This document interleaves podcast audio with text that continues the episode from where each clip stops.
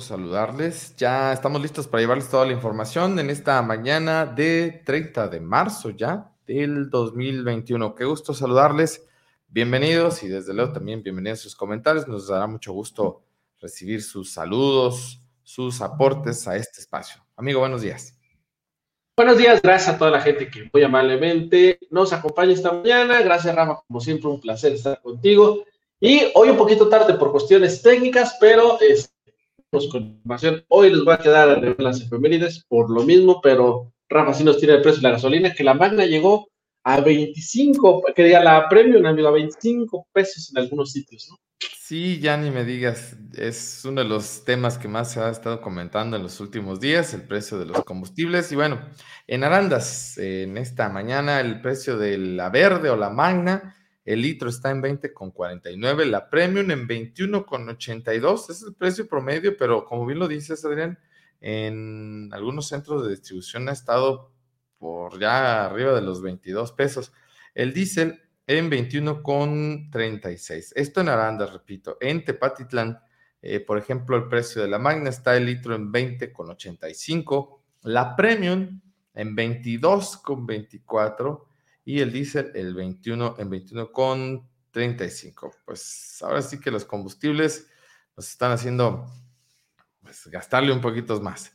Eh, y por otra parte, el precio del dólar estadounidense en este 30 de marzo está la cotización en 20 pesos con 62 centavos. 20 pesos con 62 centavos. Si te fijas, el dólar sí ha estado más o menos ahí eh, equilibrado, no ha habido eh, muchos sobresaltos en cuanto a su precio. Ese sí no, no ha tenido muchas variaciones. ¿Te acuerdas cuando la gasolina llegó a costar 14 pesos? Eh, voy a hacer ahí un pequeño ejercicio. El barril costaba 6 dólares, el barril de petróleo. O sea, no valía nada, valía más transportarlo que lo que valía el barril. Hoy está por cerca de los 42 dólares el barril. Entonces, ciertamente México eh, está recibiendo mayores ingresos porque estimaron el precio del barril como en 25, si no mal recuerdo. Pero, pues por otra parte, como México importa gasolina, pues ya sabrán que estamos pagando todos un precio mayor por el combustible. Entonces, tiene sus buenas, tiene sus, sus asegúnes, dirían por ahí. bueno, pues eh, vámonos con la información. Información nacional. Información nacional. Y vámonos con las portadas a nivel nacional, Rafa, si me permites. Bueno, empezamos como siempre con el periódico Reforma. Eh, mucha información en su portada el día de hoy. Eh, empecemos porque dice que desmantela la actual administración el modelo de adquisición y distribución de medicinas. Eh, lleva organismo más de tres meses, Rafa, sin poder concluir compras consolidadas. que es una compra consolidada? Un paquete, digamos, en este caso de medicinas. Eso es una compra consolidada. El gobierno federal desmanteló el modelo de compra y distribución de medicamentos y ahora ni con ayuda de la ONU logra concretar la adquisición para acabar con el desabasto. De acuerdo con el colectivo Cero Desabasto, integrado por 47 organizaciones de pacientes durante el 2020, Rafa, una de cada cuatro recetas de la Secretaría de Salud no fue surtida de manera efectiva, es decir, le faltó algún medicamento o todos, ¿no? Mientras que el indicador del IMSS cayó de seis puntos porcentuales, a pesar que durante la pandemia se redujeron de manera significativa las consultas no asociadas con el COVID. Es decir, a pesar de que no hubo tantas consultas, porque recordar que algunos centros hospitalarios se volvió COVID y no había consultas, bueno, pues a pesar de ello, Rafa, pues eh, este colectivo eh, dice que fueron capaces de surtir recetas, y sobre todo la gente que tiene servicios del IMSS, del ISTE, del Seguro del Centro de Salud, eh, podrá decirnos si esto pues también aplicó en esta zona de los altos. Mm, yo creo que sí, lo más seguro. Yo casi estoy seguro que sí, amigo, pero bueno.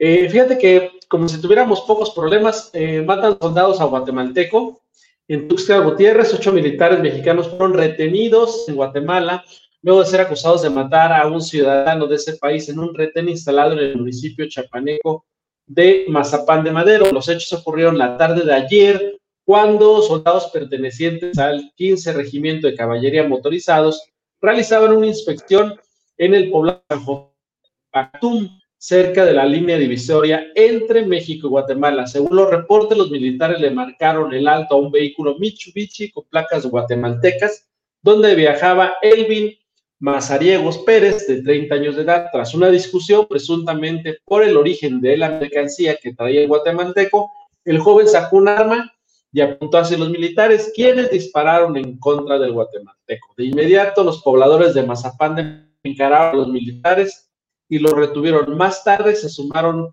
un grupo de guatemaltecos de la comunidad La Esperanza, limítrofe con México. Eh, y bueno, pues retuvieron ahí a los militares, les hicieron dar su nombre y confesar que habían asesinado a, este guatemalteco, amigo. Por si hubiera, tuviéramos pocos problemas con la autoridad, bueno, pues uno más, uno más, amigo. Y respecto, dime. No, digo, ya ves lo que pasó en Tulum, ¿no? Por ejemplo, el, el caso de estos policías detenidos por lo que ahora se considera fue uso excesivo de la fuerza. Dicen que por ahí el aseguramiento de esta mujer a manos de elementos de la policía de Tulum, del otro lado, en Cancún, eh, fue que le rompió prácticamente las vértebras porque la mujer policía se le pone encima, le pone aquí. Hay un tipo de, de posición ahí que hace la autoridad cuando detiene a alguien o lo asegura y pues ponen presión en esta zona. Bueno, pues las vértebras ahí fueron eh, la clave según estaba leyendo el día de ayer para el deceso de esta mujer, que, que por cierto quedaron detenidos, ¿eh? este, hay ya todo un asunto mediático ahí en el tema, hasta el presidente de México se expresó, la realidad es que ahí están las cosas. Sí, justamente a eso iba, amigo, fracturan vértebras a Victoria, el fiscal estatal de Quintana Roo, tú ayer a los tres policías y a la mujer, perdón, que participaron en la detención en Tulum de la salvadoreña Victoria Salazar Arraiza, se informó que la mujer de 36 años de edad le rompieron la primera rafa y la segunda vértebra de lo que, lo que provocó su fallecimiento. La técnica policial de control corporal aplicada y el nivel de fuerza utilizado se realizó de manera desproporcionada, inmoderada y con un alto riesgo para la vida ya que uno fue de acorde a la resistencia de la víctima, informó ayer la Fiscalía Estatal. El jefe de la Policía de Tulum, Nesguer Ignacio Vicencio, fue destituido de su cargo tras la muerte de eh, la salvadoreña, amigo. También hubo protestas en esta entidad del país por lo mismo, por este exceso de violencia, Rafa, vértebras. Aparte, no es nada contra el peso de la policía, que quede claro, pero la policía tenía un cuerpo robusto ¿Y cómo se le ocurre ponerle la rodilla este, en la vértebra, amigo? Pues el peso de uno, pues debe tenerlo en cuenta, ¿no? O sea, no es lo mismo alguien que, no sé, pese 60 kilos, que no puede hacer tanta fuerza que alguien con un peso mayor, ¿no? En fin, eh, a ver qué pasa con esto. Sí, yo, yo creo que, no sé, y como siempre lo he dicho en este espacio, ¿no? No me voy a meter de abogado del diablo, como dice coloquialmente el dicho, pero yo creo que también la elemento policía ni se imaginaba que podría pasar esto, ¿no? O sea, quiero yo pensar eso, o sea, no, no, el elemento llegó y voy a darle muerte a esta mujer que queremos asegurar. Yo creo que ahí fue pues una falta de preparación, de capacitación para entender la fuerza desmedida que a veces se aplica, ¿no? Pero lamentable el, el resultado, y bueno, ahí hay tres personas detenidas y el director o el comisario, digamos, de, de Seguridad Pública de Tulum, pues destituido como resultado de estos hechos lamentables y que agitan también a la comunidad, a la comunidad internacional, amigo, además, porque hay declaraciones por ahí de mandatarios acá de la zona de Latinoamérica. Sí, coincido contigo, no creo la verdad que ella lo, la haya querido matar, sin embargo, la falta de capacitación, la falta de conocer que el uso de fuerza puede llevar a este tipo de desenlaces, creo que fue lo que terminó ocurriendo. Aparte, pues como siempre, ¿no, Rafa? El abuso de poder que se ha hecho evidente en muchas corporaciones, ¿no? Porque eso también es un hecho y bueno, qué bueno que hoy haya consecuencias para esos abusos de poder, ¿no? Aunque lamentablemente se tuvo que perder una vida para y pasar. Bueno, amigo, este... Y bueno, regresando al tema que nos trae así desde hace un año, amigo, reciben más vacunas, pero vacunan más lento. En marzo la disposición de vacunas en el país se triplicó, pero la aplicación bajó. Hace unas semanas se usaban el 77% de las dosis que se recibían ahora solo el 56%. Este, ya sabrás que esto ha provocado que eh, personas eh, presuman que quizás están esperando para eh, aplicar vacunas en plena etapa de elecciones para pues, tratar de apoyar ahí al partido oficial. Yo espero que de verdad, de verdad espero que no sea así. Pero bueno, pues los números así lo marcan. No han llegado más vacunas en marzo, Rafa. Antes se aplicaban el 77% de las que llegaban. Ahora ha bajado el 56%. O sea, la vacunación va eh, más lenta. Se presume que es porque faltan eh, vehículos para transportar el biológico. Inclusive hay una eh, licitación para que este biológico pueda bueno, las cifras eh, hacen dudar. También ayer el presidente muy molesto por una nota del país, Rafa, en la que el país eh, pues hace constar que según las cifras que el presidente ha dicho en la mañanera de las números de vacunas que han llegado y las que han aplicado, pues dice que el país, que hay al menos dos millones de dosis de vacunas, que dónde están, ¿no? A ver, si dices que han llegado tantas, han aplicado tantas, ¿dónde están las demás? ¿No? ¿Por qué las has aplicado, no? Y ya salió ayer a Gatel a decir que, bueno, pues que hay algunas comunidades muy alejadas que no han reportado la autoridad la aplicación de la vacuna. De estas versiones que, híjoles, dejan más preguntas que respuestas, Rafa, pero que son las que ha dado la autoridad, ¿no, Rafa? Entonces, bueno, ayer muy molesto el presidente por la crítica de los periódicos internacionales, que yo creo que seguramente, y según la concepción de algunos, también tienen interés en México y por eso critican los errores de la, cuarto, la 4T. Y bueno, vámonos reparísimo con el Universal, amigo. Ya son 2 millones 227 mil 842 personas que habrían tenido COVID confirmado en este país, amigo. Y ya son 201 mil 826 los muertos provocados por esta pandemia. Denuncia la Unidad de Inteligencia Financiera a 25 entes eh, por estafa Pemex, eh, personas físicas y morales, entre ellas Emilio Lozoya, del cual yo no hemos sabido nada, usaron un esquema de simulación de pagos para desviar al menos 400 millones de pesos de la petrolera, amigo. No más 400 millones de pesos. No más. Bueno, Como si fueran poquitos. gajes del oficio, del oficio político, desde luego. Déjame darle la, la bienvenida a nuestro estimadísimo compañero Mauricio López Reyes. Mauricio, te veo fresco, te veo tranquilo, benditas vacaciones, qué bueno, entonces, eh, pues bienvenido, platícanos cómo anda la cuestión del clima para estos días de descanso. Muy buenos días, Rafa, Adrián, efectivamente, tranquilo, sin tanto ajetreo de, clases principalmente. Y bueno, las condiciones meteorológicas también se encuentran de la misma manera, tranquilas. El tiempo está realmente estable en la región. Ya por ahí tenemos algunas temperaturas algo cálidas este fin de semana. En Arandas llegamos a los 30.5 grados el pasado domingo. Pero bueno, estas condiciones, como sabemos, eh, el clima en general en Arandas es un clima eh, templado donde estas temperaturas altas realmente no son muy frecuentes a lo largo de todo el año. Sin embargo, en municipios aledaños como Tepatitlán, Todonilco, más hacia Guanajuato, bueno, las temperaturas sí suelen sobrepasar los 30 grados con mayor frecuencia.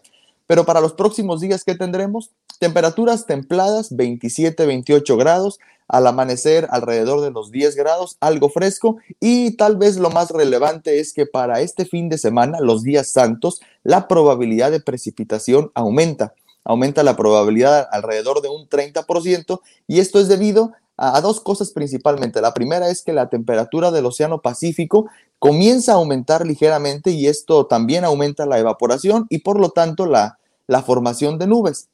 Estas precipitaciones de ninguna manera representan un inicio adelantado de la temporada, simplemente son producto del calor con la humedad y bueno, este, se van a generar por ahí algunos chubascos para el fin de semana. Ah, caray, puede ser que tengamos entonces un viernes o sábado santo con lluvia. Así es, ah, si no es con lluvia justamente en donde nosotros estamos, al menos íbamos a sentir un poco más de bochorno, más humedad y en las vecindades vamos a ver esas nubes ya típicas eh, de, los meses más eh, cálidos del año, nubes que se llaman cumulonimbos, pero es probable que nos toque por ahí algún chubasco el fin de semana. Oye, amigo, eh, ayer preguntaba, comentábamos con los seguidores de las tolvaneras que se dieron en la Ciudad de México y que decían que también podían ser eh, o se podían haber visto en Arandas. ¿Tú qué nos puedes decir al respecto de este tema? Efectivamente, lo que tuvimos la semana pasada, tuvimos dos o tres días con, con viento, eh, lo podemos catalogar como moderado. La estación meteorológica registró rachas de viento superiores a 50 kilómetros por hora y lo que sucede es como el ambiente está tan seco, eh, la tierra eh, es muy ligera porque no tiene humedad y con rachas de viento que no sean incluso tan intensas, ese polvo, lo podemos llamar de esa manera, porque prácticamente no tiene humedad, es muy ligero y es fácil que se eleve algunos metros sobre el suelo. Por eso eh, vemos el cielo un poco opaco. Y claro, esto además contribuye a los incendios forestales, toda la resequedad que hay en la atmósfera con un poquito de viento, es el cóctel perfecto para, para fomentar incendios forestales como el que tuvimos desgraciadamente también la semana pasada. Entonces, ahora sí que era entre eh, estas tolvaneras y no dudo también que hay cenizas, eh, el humo de, de, los incendios generados en los últimos días, digo, cuando me sacan el caso de esta zona, ¿no? Así es, sí, seguramente eh, el aire se encontraba bastante contaminado por una combinación de, de estos factores. Eh, y bueno, este, afortunadamente ya las condiciones en nuestra región mejoraron un poco en ese sentido. Eh, Mauricio, pues entonces que la gente se lleve bloqueador y también una paraguas por si las dudas, dirían por acá en el rancho, ¿no? Sí, así es, su bloqueador, su paraguas y si hay viento, hasta sus lentes, ¿verdad? Eso. Pues Gracias, Mauricio. Síguete la pasando bien ahí en Katmandú. No sé dónde andas ahorita de vacaciones, pero. Las ya, ya me no, muchas gracias, muchas gracias. Y bueno, cargando pilas, ¿verdad? Para, para regresar con todo. Claro, ¿cuándo te vas a. Un abrazo, amigo. Gracias, Adrián. A la madre patria. Eh, en el mes de septiembre, eh, posiblemente la primer quincena por ahí vamos a estar. Este, primero Dios, eh, ese es el plan. Y te vamos a seguir teniendo aquí en el equipo, ¿verdad? Claro que sí, con todo gusto. Ya por ahí este, comenté yo en mis redes que íbamos a seguir compartiendo el estado del tiempo y por ahí me comentaron, pero ¿para qué queremos saber el estado del tiempo de España? No, no, bueno, este, el estado del tiempo aquí de, de la región, ¿verdad? No pasa con que Mauricio eh, ya a partir de septiembre en sus reportes mañaneros diga, hombre, Jolines, el tiempo va a estar este, un poco complicado, coño. Sí, a, lo mejor eso me voy a esforzar para que no suceda, pero lo que sí me va a pasar es que les diga buenos días y sean buenas tardes, ¿no? Así es, e, eso sí, mira, eso sí. Mauricio. Eso va a ser seguro que sí. Eso seguro que sí. Muchas gracias, ¿eh? Que tengan excelente día para todos. Gracias, gracias. Pues, amigo, ahí tienes tú eh, los datos más relevantes en la cuestión del el clima para los próximos días pues vamos a tener. Yo no sé si lo vamos a tener en el norte, amigo, porque para él van a ser las 12 de la noche. Cuando nosotros empezamos este programa, para él va a ser las 12 de la noche, 7 horas de diferencia. Pero lo que sí vamos a tener es en los espacios informativos. Igual nos graba la cápsula y la subimos aquí. Ya veremos, de verdad, mucho éxito a Mauricio. Le mandamos un abrazo enorme. Y de verdad, una persona que vaya que se prepara, vaya que se esfuerza por ser eh, mejor cada día. Entonces, de verdad, un reconocimiento ahí a Mauricio. Y bueno, antes de seguir con lo que te comentaba, seguimos con el periódico universal. Fíjate que arrecia la guerra de Morena contra el INE. Se tendrá que pensar seriamente en renovar el instituto, crear uno nuevo, dice Mario Delgado. Perdón, Mario Delgado, presidente nacional de Morena, advirtió eh, desde el Congreso de la Unión eh, que se tendrá que pensar seriamente en, en, renovar a los integrantes del Instituto Electoral INE o de plano crear uno nuevo eh, esto, bueno, pues para que garantizar la democracia, dice eh, el líder de Morena, acusa a los consejeros electorales Lorenzo Córdoba y Ciro Murayama de convertirse en traidores de la democracia. Fíjate que me preocupa una cosa. Yo hasta ahorita no he escuchado una sola voz de Morena que dé un elemento jurídico por el cual el INE se haya equivocado. O sea, los están acusando sí, de traidores, de antidemocráticos, de todo lo que quieras, pero yo no he escuchado un elemento jurídico que diga, ¿sabes qué? Con base en este reglamento, con base en este artículo, su proceder fue este, erróneo. ¿no? No, no hay un elemento jurídico, es un linchamiento mediático a un órgano electoral que yo lo dije ayer y lo digo hoy, no es perfecto, es perfectible, pero que nos ha llevado a la democracia y que nos ha costado muchos años construirlo y se me hace peligroso que estemos jugando con este tema, porque gracias a ese eh, INE llegó Morena, gracias a ese INE se fue el PRI, gracias a ese INE ha habido eh, cambio de poderes en muchos estados del país, en muchos municipios de este país. Entonces, híjoles, preocupante esta guerra, particularmente de Morena, contra el Instituto Nacional Electoral. Pues es que, bueno, yo no, no, es Semana Santa, no quiero comer carne humana, pero es que de verdad, con todo el respeto para nuestro presidente, o sea, está el tema de la famosa reforma eléctrica o de las energías, ¿no? Ya también está amagando con reformar la constitución en ese tema. Entonces, tal, tal pareciera que, ok, ser presidente de México no quiere decir que vas a hacer lo que quieras. Eso es lo que le ha fallado a los políticos, amigo, a propósito de, de estamos en ya previos a la campaña electoral. Luego el político cree que por eso, por ser político y está en el poder, puede hacer lo que le dé su retiznada gana. No, te tienes que acatar, te tienes que respetar y en dado caso, si hay algo que no esté funcionando bien, ya hay los mecanismos, amigo, para hacer los cambios necesarios. Pero eso de que me invento otro INE o reformo la constitución para que sea lo que yo quiera, pues es estar en contra de lo mismo que a ti, como tú lo decías, te ha llevado a ser poder en su momento, te ha llevado a participar en esta democracia como tú lo dices, perfectible, desde luego, muchas cosas, ¿no? Pero que a fin de cuentas ha funcionado eh, con tiras y tirones, pero ha funcionado, ha dado su resultado, ha, permitido la alternancia en este país, por ejemplo. Eh, de lo contrario, diríamos, no, pues sí, está ahí eh, amañado en su totalidad. Hay que hacer ajustes, hay que apretar tuercas, pero de eso a que, pues mejor invéntate uno nuevo, o sea, pues, si lo vas a poner a modo, entonces, ¿cuál es como la ganancia, ¿no? Nada más porque no te favorece, eh, está mal, o lo que sí me favorece está bien. O sea, bajo esa óptica, tú lo señalas muy bien, es, peligroso, ¿eh? o sea, es complicado. Sí, tú lo acabas de decir. Esto suena a que se quieren hacer un, un modo, ¿no? Y eso sería fatal, ¿no? Aparte, las instituciones de un país, Rafa, son las que soportan eh, la estructura y las que soportan la salida adelante del mismo, ¿no? ¿Por qué? Porque se estima que las instituciones van a permanecer y los partidos, los ciudadanos, los políticos son los que van a estar cambiando, ¿no? Pero no puedes intentar cambiar una institución con el fin de que te sirva a ti como persona o como partido. Eso es eh, horrible y acuérdense que de eso nos quisimos deshacer hace 70 años cuando el PRI eso hacía, ¿no? Usaba todas las instituciones para hacerse a llegar al poder. Y justamente eso es lo que muchos luchamos porque dejara de pasar entonces pues, hay que permitir que vuelva.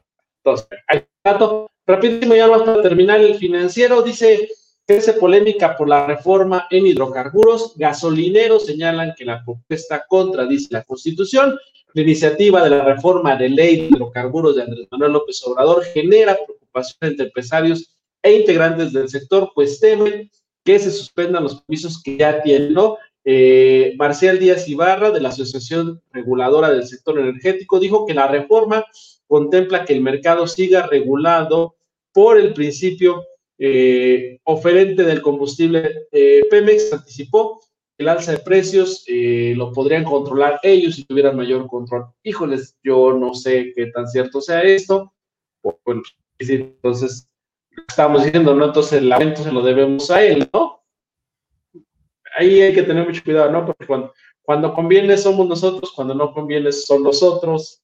Entonces, bueno, ahí está el tema, amigo, eh, también de las de los muchos frentes que tiene abiertos hoy el gobierno mexicano, la reforma energética, la reforma de hidrocarburos. Yo creo que hay que atender estos temas y dejar que otros temas se resuelvan solitos. Sí, para eso, repito, ahí ya todo un, todo un esquema, cuando menos así lo, lo pienso yo. Vamos a sus comentarios. Muchas gracias. Soy muy participativos nuestros amigos de Cuarto de Guerra. Qué bueno, nos da gusto. Mari Quiroz, muy buenos días. Eh, Miguel Aguirre, saludos. Toñita Hernández, buenos días. Ismael Contreras, buen día para ti. Eh, Rayón B, eh, saludos, dice buenos días también para ti. Pepe González, muy buenos días, saludos para todos, cuidemos mucho, les dice. Gallo Dávila, buenos días jóvenes desde León, Guanajuato. Dios los bendiga, las bendiciones van de regreso para ti también, gracias. Leti López Preciado, bendiciones de regreso para ti y lindo día también. Dice Jorge Rodríguez Villalobos, buenos días. Aquí en Jalisco ya estamos en semáforo verde. Hay que seguir cuidándonos. Sí, desde esta semana eso es lo que dice el semáforo del gobierno federal. Silvia Gómez, buen día para ti. José Vargas Delgadillo, como siempre, buenos días aquí, puntual y fiel al proyecto. Gracias. Alicia López, buen día.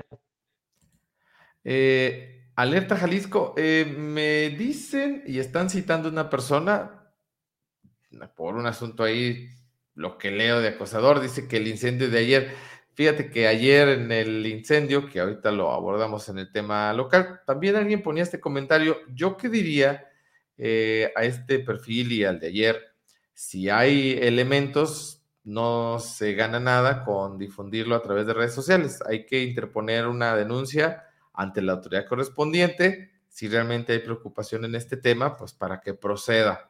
Eh, yo eso es lo que comentaría, ¿no? No sé a qué se refieren en específico, pero el tema es similar al día de ayer. Hay que hacerlo de esta manera, que es como las cosas caminan, ¿eh? Como sugerencia, pues. Eh, un abrazo a Antonio González Velázquez. Buenos días para ti, amigo.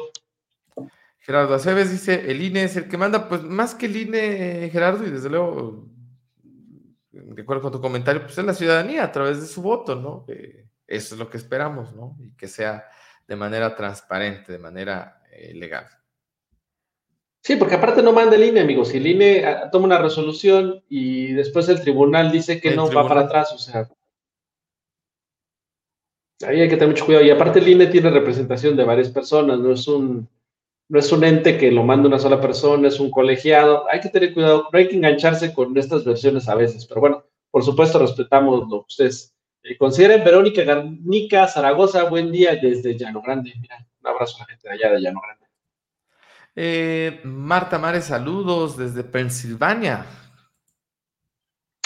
Gerardo Cebes dice, aquí en México todo es conveniente. Las reformas de nuestros anteriores presidentes pasó a molar a los obreros y a los pobres, dice también.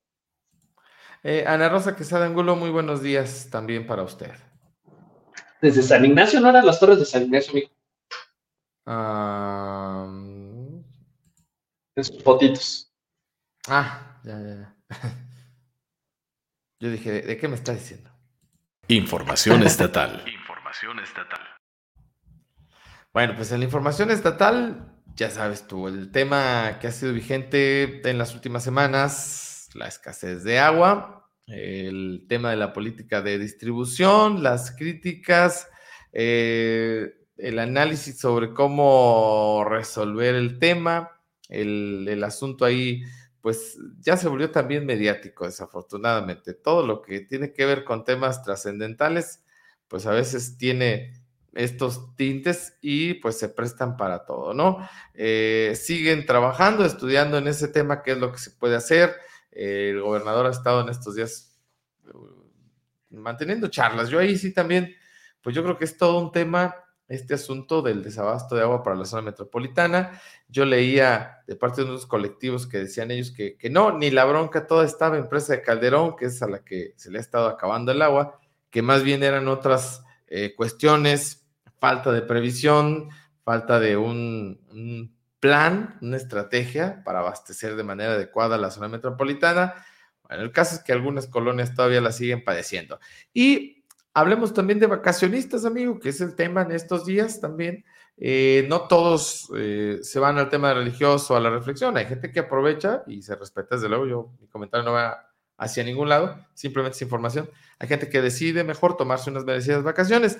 En Puerto Vallarta esperan la llegada de casi 100 mil turistas. Esa es la eh, idea, es el pronóstico, de los cuales ya van 43 mil en estos primeros eh, días de Semana Santa.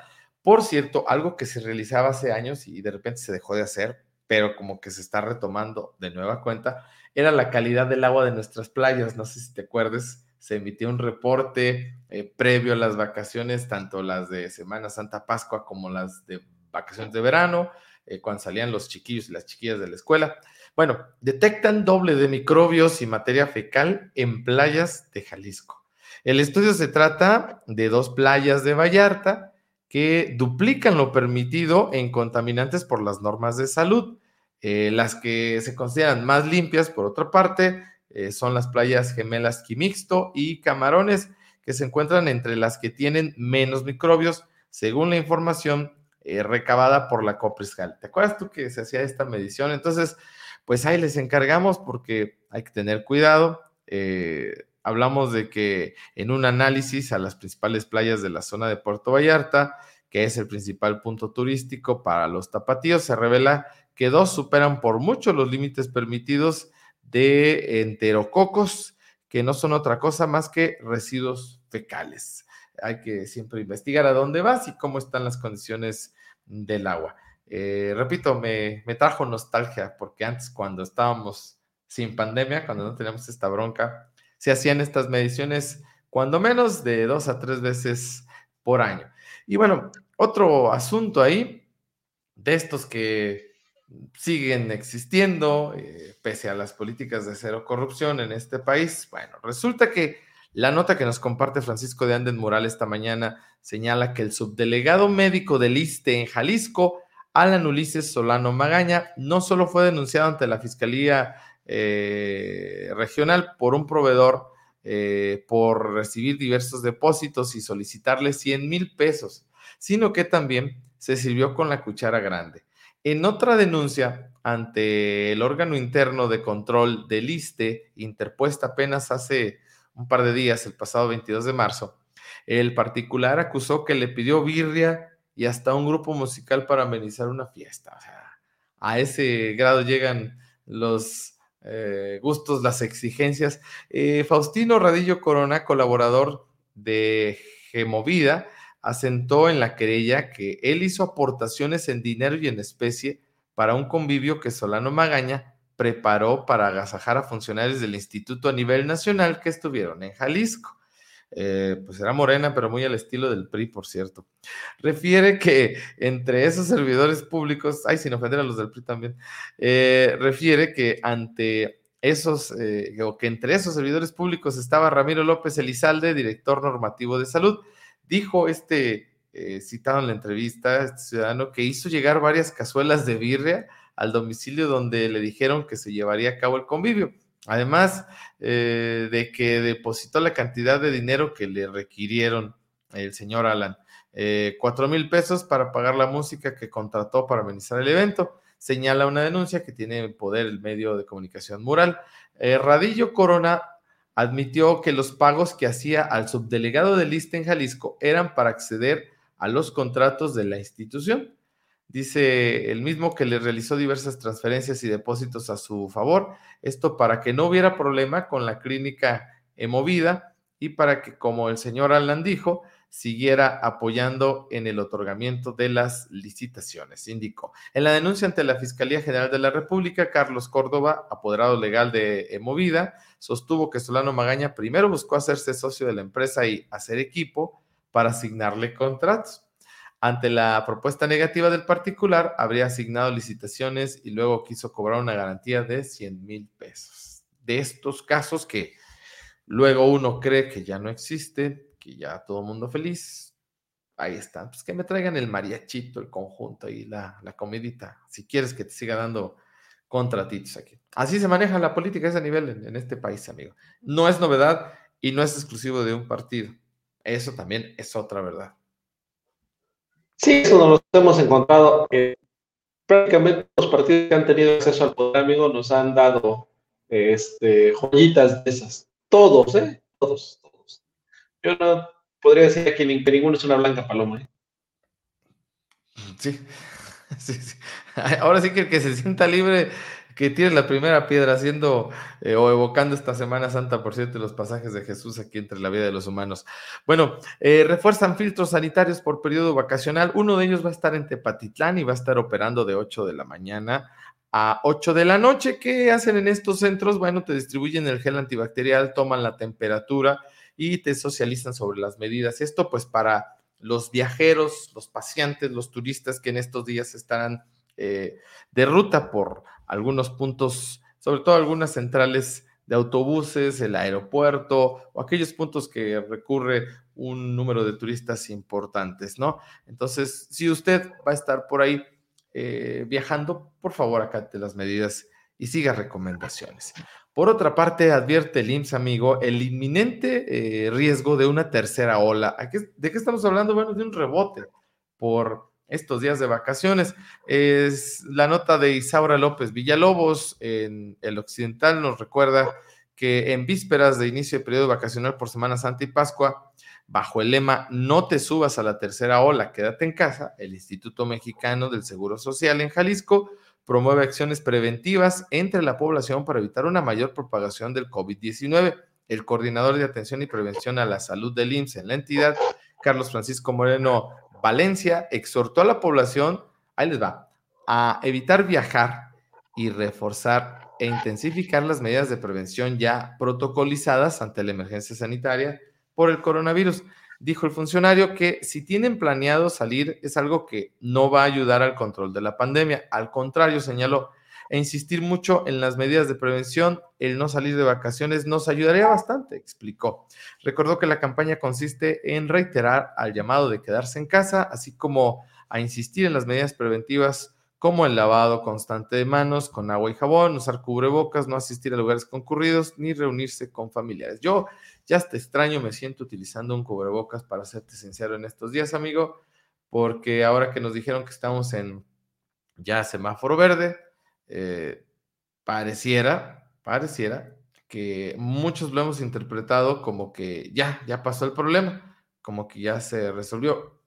Eh, no, Solamente yo, si tuviera que darle algún título, pues es como un respiro que estamos teniendo eh, en este desaceleramiento del número de contagios o de personas hospitalizadas, pero nada más, casos se siguen registrando, si ustedes gustan menos, claro, y qué bueno, pero repito, no está superado el asunto porque pues, la población ni siquiera hay un alto porcentaje de, adultos mayores vacunados, no hay jóvenes vacunados, no hay niños, todavía no están ni los del sector salud en su totalidad inmunizados. O sea, hay muchos cabos sueltos todavía y algunos parece que ya pensamos que esto ya se resolvió. La realidad es que no, pero se respeta la opinión de cada quien. Mira, eh, además es que Rafa, creo que la gente tiene derecho a vacacionar, sobre todo porque ha sido un año muy complicado. Pero, ¿qué podía haber, qué podía haber pasado? ¿Qué puede ser? ¿Qué se puede hacer? El problema es que la gente se ve en estas dos semanas, o en esta semana particularmente, porque es la semana que hay de vacaciones, ¿no? O sea, los alumnos están fuera de clases, los papás tienen días. Entonces, quizás haber organizado con las empresas, ¿saben que Distribuyan estas vacaciones durante el resto del año eh, para que este, los papás puedan salir, no todos juntos en Semana Santa, sino en las próximas dos, tres semanas posteriores o anteriores a esta Semana Santa, ser más flexibles con los niños para las salidas de, vacaciones con el objetivo de que no se acumule tanta gente. ¿Por qué se acumula, Rafa? Porque en Semana Santa todo el mundo está de vacaciones. Entonces, pues es normal, ¿no? O sea, si los papás nomás tienen este, estos cuatro días de vacaciones, pues se van esos cuatro días, ¿no? Sin embargo, si les dices, ¿sabes qué? Eh, no hay problema, este, no te agarres estos cuatro, te los doy en dos semanas para que puedas salir después. yo creo que ahí a veces falta imaginación para solventar este tipo de situaciones. Sí, Sí, este, ahí es logística, ¿no? Logística, esa es la, la palabra, ¿no? Entonces, eh, bueno, pues ya veremos qué nos trae como resultado. Yo también he venido sosteniendo, salvo la mejor opinión de ustedes, que todo se puede hacer, amigo, siempre y cuando lo hagamos pues con las medidas necesarias, ¿no? Eh, a veces es lo que cuesta trabajo, no lo hacemos con las precauciones requeridas, eso es todo, o sea, eh, con la pena, ¿no? Si tú quieres salir, pero de repente ves que el lugar está abarrotado, como es el caso de municipios como el nuestro, que ya los últimos dos fines de semana pues estaban al full varios lugares, pues no pasa nada, buscar otra opción. Pues es que a mí me gusta mucho ese lugar, pues sí, pero el lugar esperemos que pues, continúe abierto durante mucho tiempo, si no se puede este fin de semana ya se podrá el otro, y si no el otro el otro, y así hasta que esté en buenas condiciones el lugar o te dé cierta certeza. Pero, repito, pues es también decisión eh, de parte de la ciudadanía y se respetan también todos los puntos de vista. Parte de la información, amigo, además de los servicios de emergencia que ya se empiezan a registrar algunos accidentes, ayer uno sobre la autopista hacia Colima, que estamos hablando de 13 personas lesionadas, dos de ellas en estado grave y una, una mujer fallecida, tengo yo entendido, eh, de este accidente, una volcadura muy aparatosa, personas que iban a bordo de una camioneta, eh, pick-up. Eh, hablamos también de un tráiler que se quedó en la carretera de Puerto Vallarta cerca de Compostela, que estuvo bloqueando ayer por más de una hora, luego de la volcadura de este vehículo de, carga pesada que provocó un incendio también. en fin, ya se han estado registrando algunos hechos.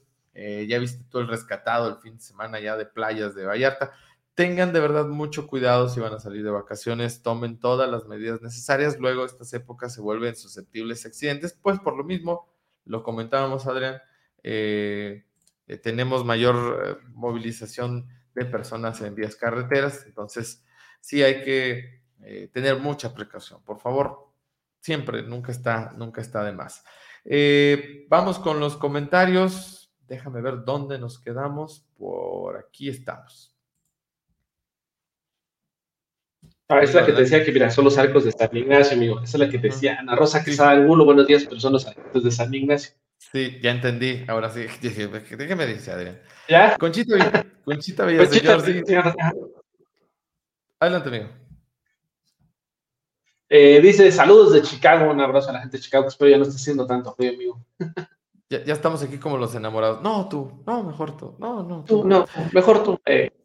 Emiliano Jiménez, muy buenos días. Saludos también para ti. Un abrazo a Ricardo Morales Arias. Dice, está proliferando una nueva especie marina denominado pescaca. Sí, fíjate que así le dicen a estos desechos eh, fecales, amigo, y también medusas, que son las bolsas. Tiene que ver mucho con lo que hacemos los seres humanos, amigo, porque la verdad es que no es otra situación más que los seres humanos, pero sí lo está sido denominando inclusive las dependencias pero es la proliferación de heces fecales en las playas. Un abrazo, amigo.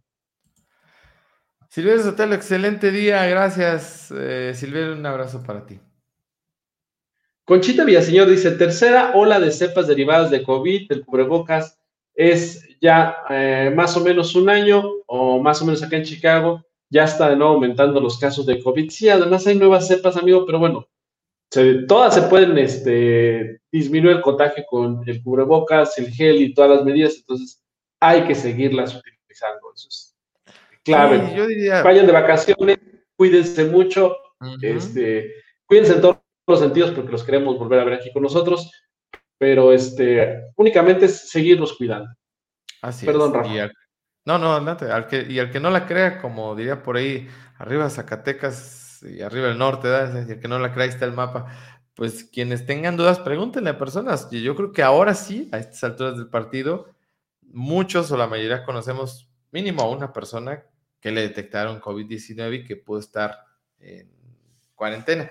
Pregúntenle cómo les fue. Si fue una gripa, como luego, decimos, no, es una gripa como cualquier otra, pregúntenles cómo les fue y eso nos va a servir también de referencia más que lo que podamos decir. Eh, estimado Chava Aguirre, muy buenos días también para ti, saludos.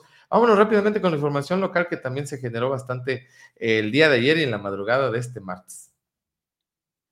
Información local. Información local. Amigo, ya. Por cierto, amigo, hoy. Ajá.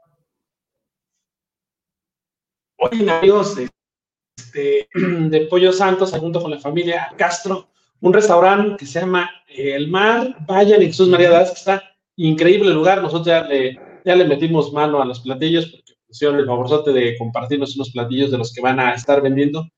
Hijos, de verdad está exquisito el asunto. Vayan con los amigos estas dos familias que a eso se dedican, amigo, a hacer comida. Se juntaron para hacer un nuevo proyecto y la verdad es que todo pinta para que sea extraordinario. Mucho éxito a las dos familias. Hoy a las 3 de la tarde es el corte inaugural, pero creo que desde las 12, desde las 11 de la mañana ya está el servicio disponible para todos ustedes. De verdad, vaya, no se va a arrepentir, el sazón está increíble. Ahora sí, perdón. Sí.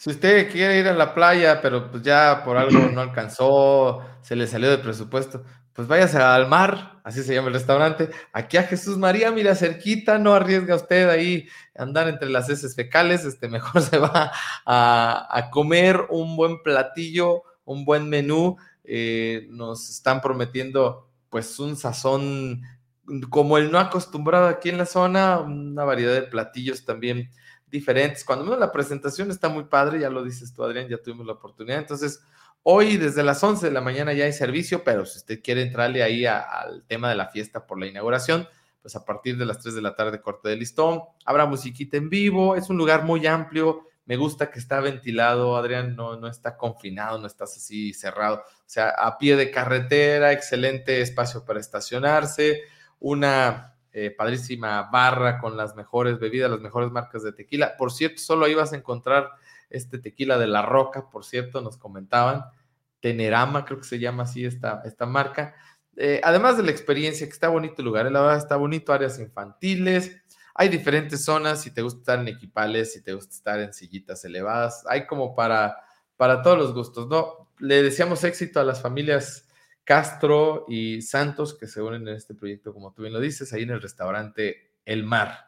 Eh, cerquita de lo que es la casa hogar, si usted va de aquí hacia Guadalajara, hacia Jesús María, perdón, ahí los va a encontrar, ya los ando mandando para otro lado es en Jesús María. Así es que éxito a estas familias.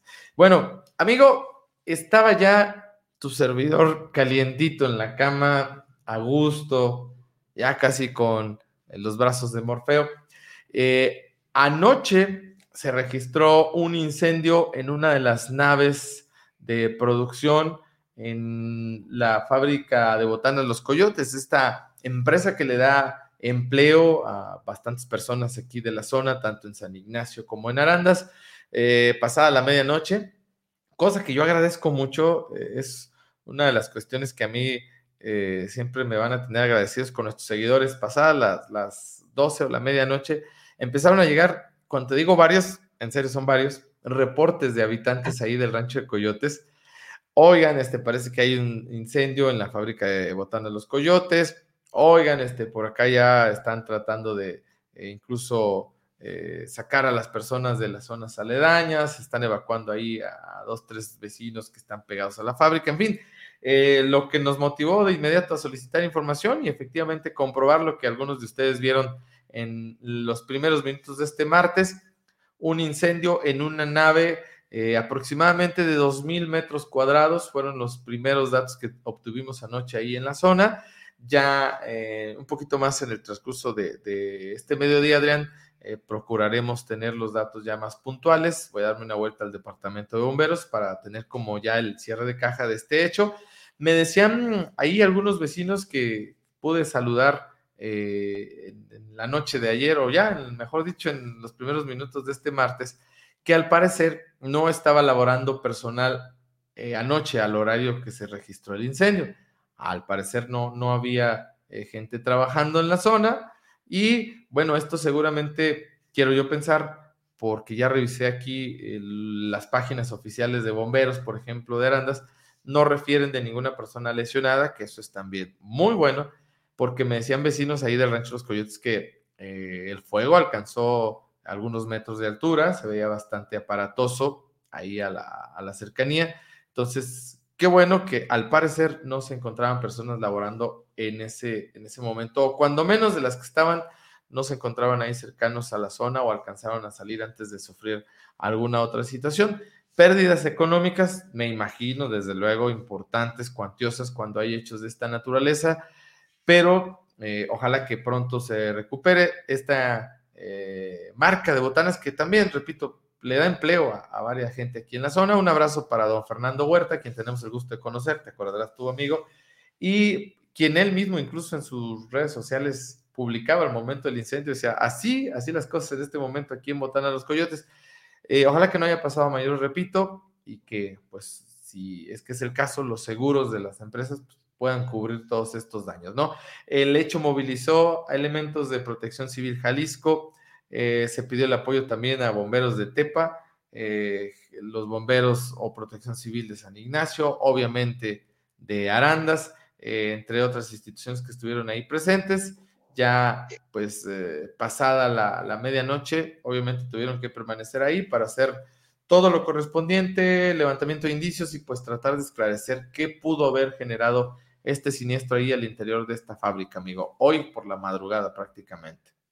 Sí, una fábrica orgullo de Arandas, orgullo de los Altos, Rafa. Este, Y bueno, lamentablemente eh, se pierde este espacio y bueno, seguramente daños materiales y costosos para la familia Huerta, pero bueno, nada mejor que eh, al menos haya quedado únicamente en daños materiales y no eh, problemas con personas, con la vida de las personas. Entonces, bueno, pues ojalá pronto se recupere la familia y pronto esta empresa vuelva a caminar como lo hace Rafa. Y bueno, si me permite, amigo, te adelanto lo que va a pasar en unos eh, cuatro días. Hay que recordar que el domingo arrancan campañas, exactamente el domingo 4 de abril. Y en Tepa, amigo, al menos 10 personas estarían buscando eh, su registro como candidatos. Hay que recordar que, aunque ya se hayan registrado oficialmente, eh, IEPC dará los registros el sábado 3, entonces todavía no son candidatos, están registrados, pero oficialmente será hasta el 3. Entonces, 10 perfiles, amigo, 10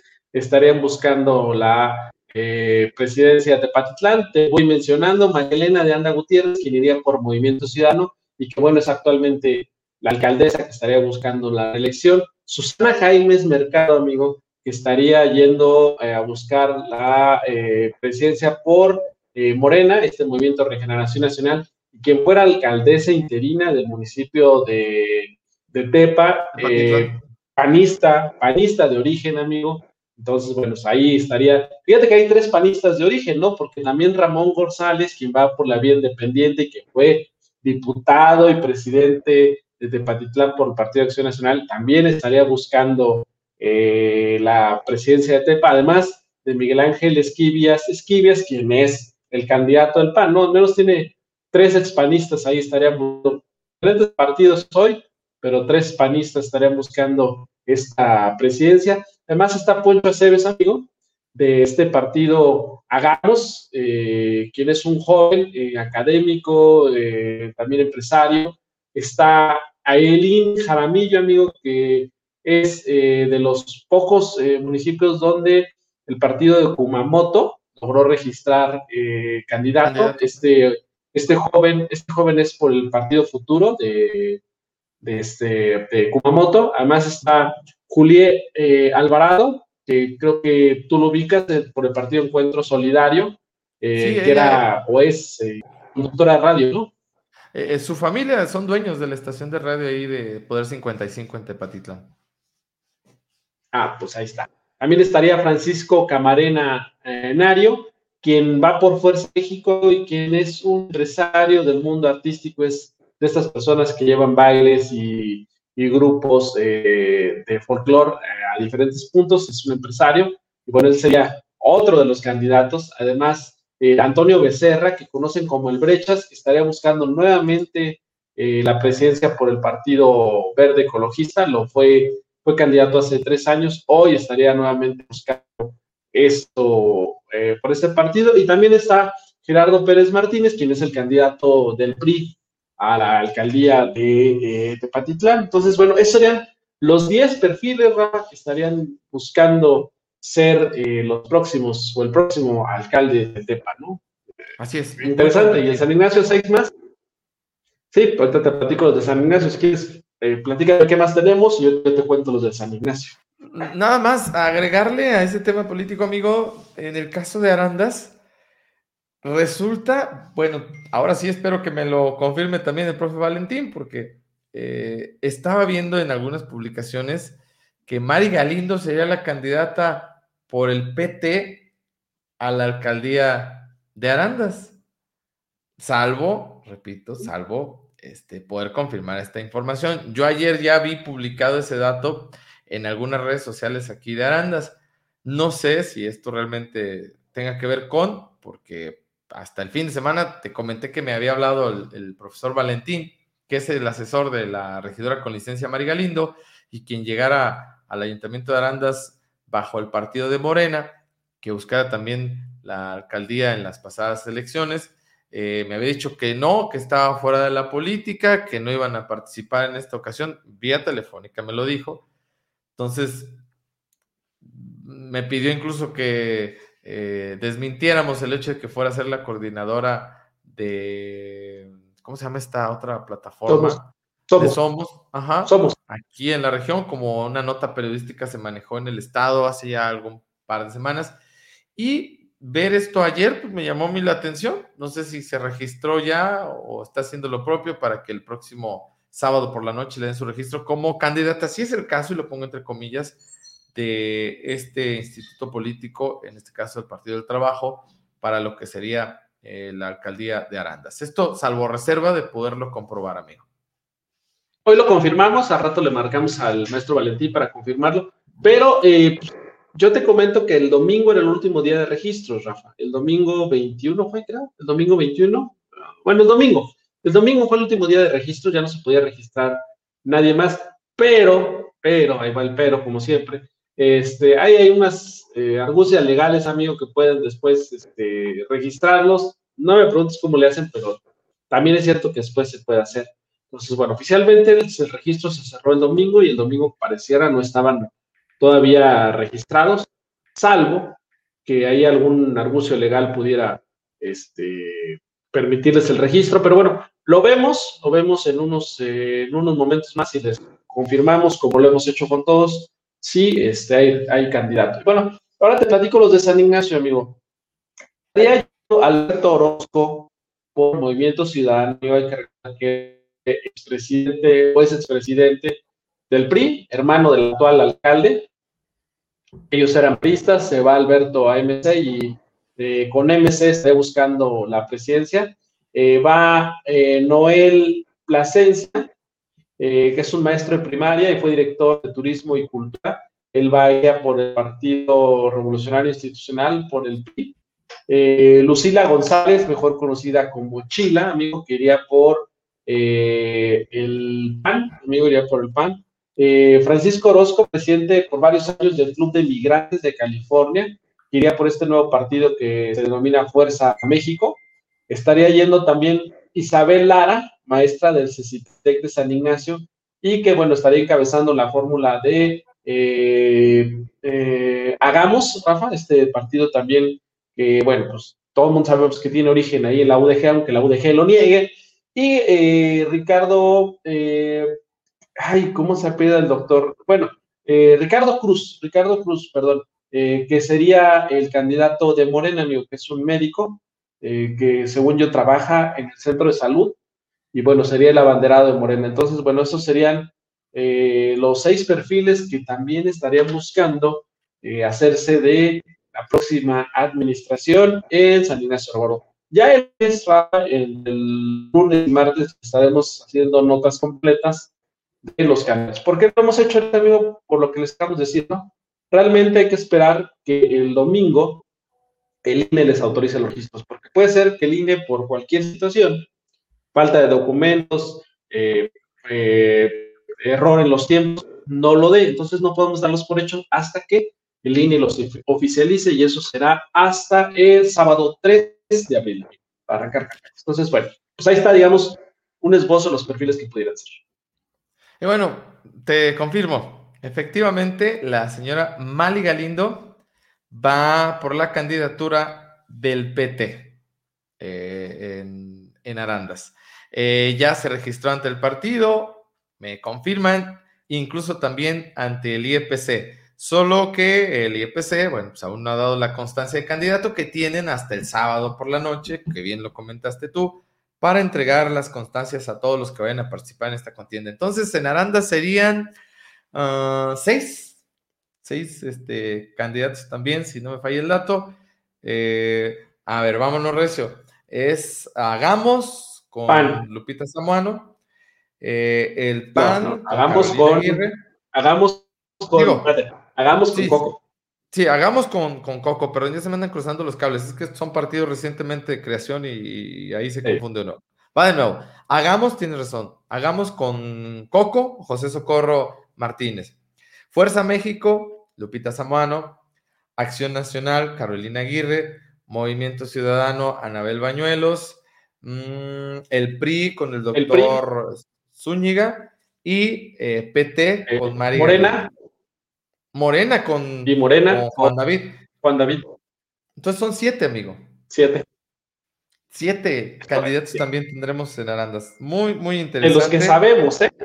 Sí, claro, más lo que pueda resultar, digo, como es el caso de la regidora con licencia María Galindo, que esto sí eh, llegó de última hora la información y bueno, lo quería yo confirmar porque sí lo había visto ya reflejado el de ayer en algunos comentarios. Entonces, bueno, pues ellos están esperando nada más tener la constancia del IEPC para que amarre la cosa, pero ya tiene el abanderamiento del partido del PT la señora Mari Galindo. Pues así las cosas en este panorama político. Ya si gustas leer, mañana hablamos de, las candidaturas en Jesús María. Antes de irnos nada más rapidito, este, comentarles ayer un incendio en una casa habitación precisamente ahí en la colonia, pues popularmente conocida como del hoyo, amigo, así se le conoce, así le llaman, eh, una casa habitación. Según lo que Bomberos compartió en su muro de Facebook, eh, señalaban que posiblemente el que un par de pequeñitos estuvieran ahí jugando con fuego, ahora sí literal como dice la frase, pudo haber desencadenado en este incendio, en este siniestro que dejó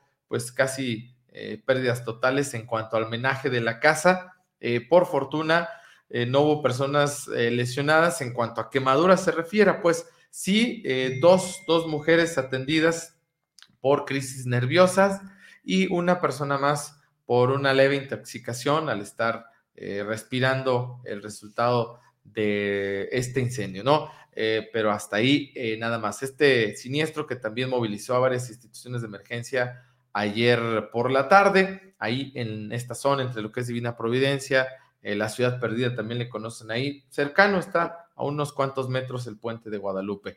de lo más relevante que se ha generado, y ya ves tú que decías que iba a ser una semana tranquila, pues la información ha fluido bastante, amigo. Sí, exactamente. Nosotros decíamos igual, ya no hacemos noti ni martes ni miércoles, pero bueno, en vista de que sigue surgiendo información, entonces nos vemos mañana, 7.30, seguramente sí, jueves y viernes vamos a descansar, pero bueno, sus últimos saludos. Paz, Rafa. Eh, Berardo Barajas, hola, buenos días compañeros, les deseo un excelente día. Rafa y Adrián eh, tienen un excelente noticiero. Bueno, hasta mi mamá se despierta con ustedes, claro, en buen plan. Muchísimas gracias. Eh, sí, sí, sí, a veces servimos de despertador también. Eh, Paco Camarena, un señor muy querido en México y en Estados Unidos. Dice Conchita Villalobos, Villaseñor, perdón. Así es. Villaseñor. Ya lo cambiando el apellido mío. Sí, tengo que ahora se mandan aquí brincando los cables. Eduardo Barajas, dice mi mamá que te manda saludos. Ah, muchas gracias. Un saludo para tu santa madre, amigo. Cuídenla mucho. Una persona muy querida por su servidor también. Un abrazo. Y le mandamos un saludo y excelente día a Norma Aguirre y también Guillermo Aragón, amigo, te toca. Y por cierto, déjame decirte antes de pasar al comentario de Guillermo, eh, hoy hay sesión de ayuntamiento, una de la tarde, entonces va a haber noticias, va a haber noticias para, para rato. Así es que mañana aquí estaremos también. Eh, Guillermo García Aragón dice, ¿cuántos de los integrantes de las planillas tendrán alguna experiencia en gestión de instituciones públicas? Preocupante la expectativa de gestión para el municipio. Mm, pues a veces da la impresión, mi estimado Memo, que se busca más perfiles populares que capacitados. Y lo digo con todo el respeto, ¿eh? porque todos los ciudadanos tienen sus derechos políticos también que les asisten y tienen toda la posibilidad de participar, tienen toda la oportunidad de formar parte de, en este caso, el servicio público. Aquí no va el comentario para el susceptibilidades, no, eh, esto, diríamos, Adrián, es como, como cuando sales de la universidad también, ¿no? Que te piden experiencia y tú, pues bueno, ¿dónde la voy a adquirir si no puedo ejercer? ¿Qué esperaríamos? Eso sí, que previo a estas encomiendas que ellos están aceptando de manera voluntaria o por invitación, tengan una preparación. Eso sí sería padre, ¿no? Si yo me estoy perfilando, me han invitado, cuando menos lo básico, porque luego llegan ellos a una mesa de cabildo a una sesión de ayuntamiento y no conocen ni lo básico, no conocen ni el reglamento eh, del gobierno municipal, o sea, y, queda evidente. Yo recuerdo eh, una situación ahí engorrosa para su servidor, lo confieso, muy al inicio de esta administración que está por concluir, que a mí se me ocurrió la puntada, porque a veces no es con la mala intención, pues de decir que algunos nuevos funcionarios de esta administración, ¿te acuerdas, Adrián, cuando en su momento llegaron? pues les faltaba un poco más de preparación. hombre, ya sabrás que me llovieron críticas por todos lados. Cuando mi comentario no fue en mala intención, a veces hay que llevar lo básico, ¿no? Este, para poder hacer bien tu chamba y servirle al pueblo de la manera más adecuada. Hago votos para que quienes estén buscando algún puesto de elección popular, estén preparados y si no tengan experiencia, cuando menos si tengan el conocimiento necesario, la disponibilidad, eh, que no haya también esa piel tan delgadita que a veces tienen los políticos para recibir en buen sentido un comentario eh, que sea para mejorar, no, no con la intención en ningún momento de, denigrar, de, de, una crítica malintencionada, no. O sea, que también estén abiertos a, a la construcción de un mejor gobierno, ¿no? Sí, eh, hay que partir de que van a ser funcionarios públicos y van a tener muchos patrones. Empezando por ahí, que lo tienen que entender, ¿eh? que no van a ser reyes del municipio, como luego les pasa a algunos funcionarios, a algunos regidores. Pues van a ser funcionarios públicos y tendrán que responder ante la gente y todas sus acciones que hagan, ¿no? En el caso de los regidores, recordar que son regidores y representan una parte de la ciudadanía, entonces, por lo tanto, tendrán que responder y también a los medios de comunicación, aunque no les guste. Y lo otro y lo más importante, aunque muchos perfiles, Rafa, responden a intereses del cabildo, como puede ser un perfil de docente, un perfil de doctor, pues lo que sí se, se, pide después es que se preparen para entender cómo funcionan las sesiones de cabildo, qué están aprobando, en qué se están comprometiendo, porque luego pasa eso, ¿no? O sea, está bien, entendemos que no son, son quizás médicos y no se preparan para ser regidores, está bien, pero después cuando ya eres electo, pues lo mínimo que se espera es, por ejemplo, que tengas una preparación y que sepas qué es lo que vas a hacer en una mesa de cabildo, ¿no? ¿Cuáles son tus funciones como regidores? Y eso es lo que les ha pasado a algunos regidores que, amigo, que pasan los tres años y nunca supieron a qué fueron a esta, a esta mesa, ¿no? Entonces, bueno, pues ahí está. Eh, pues, eh, pedirles, ¿no? Que estén preparados porque son representantes de todos.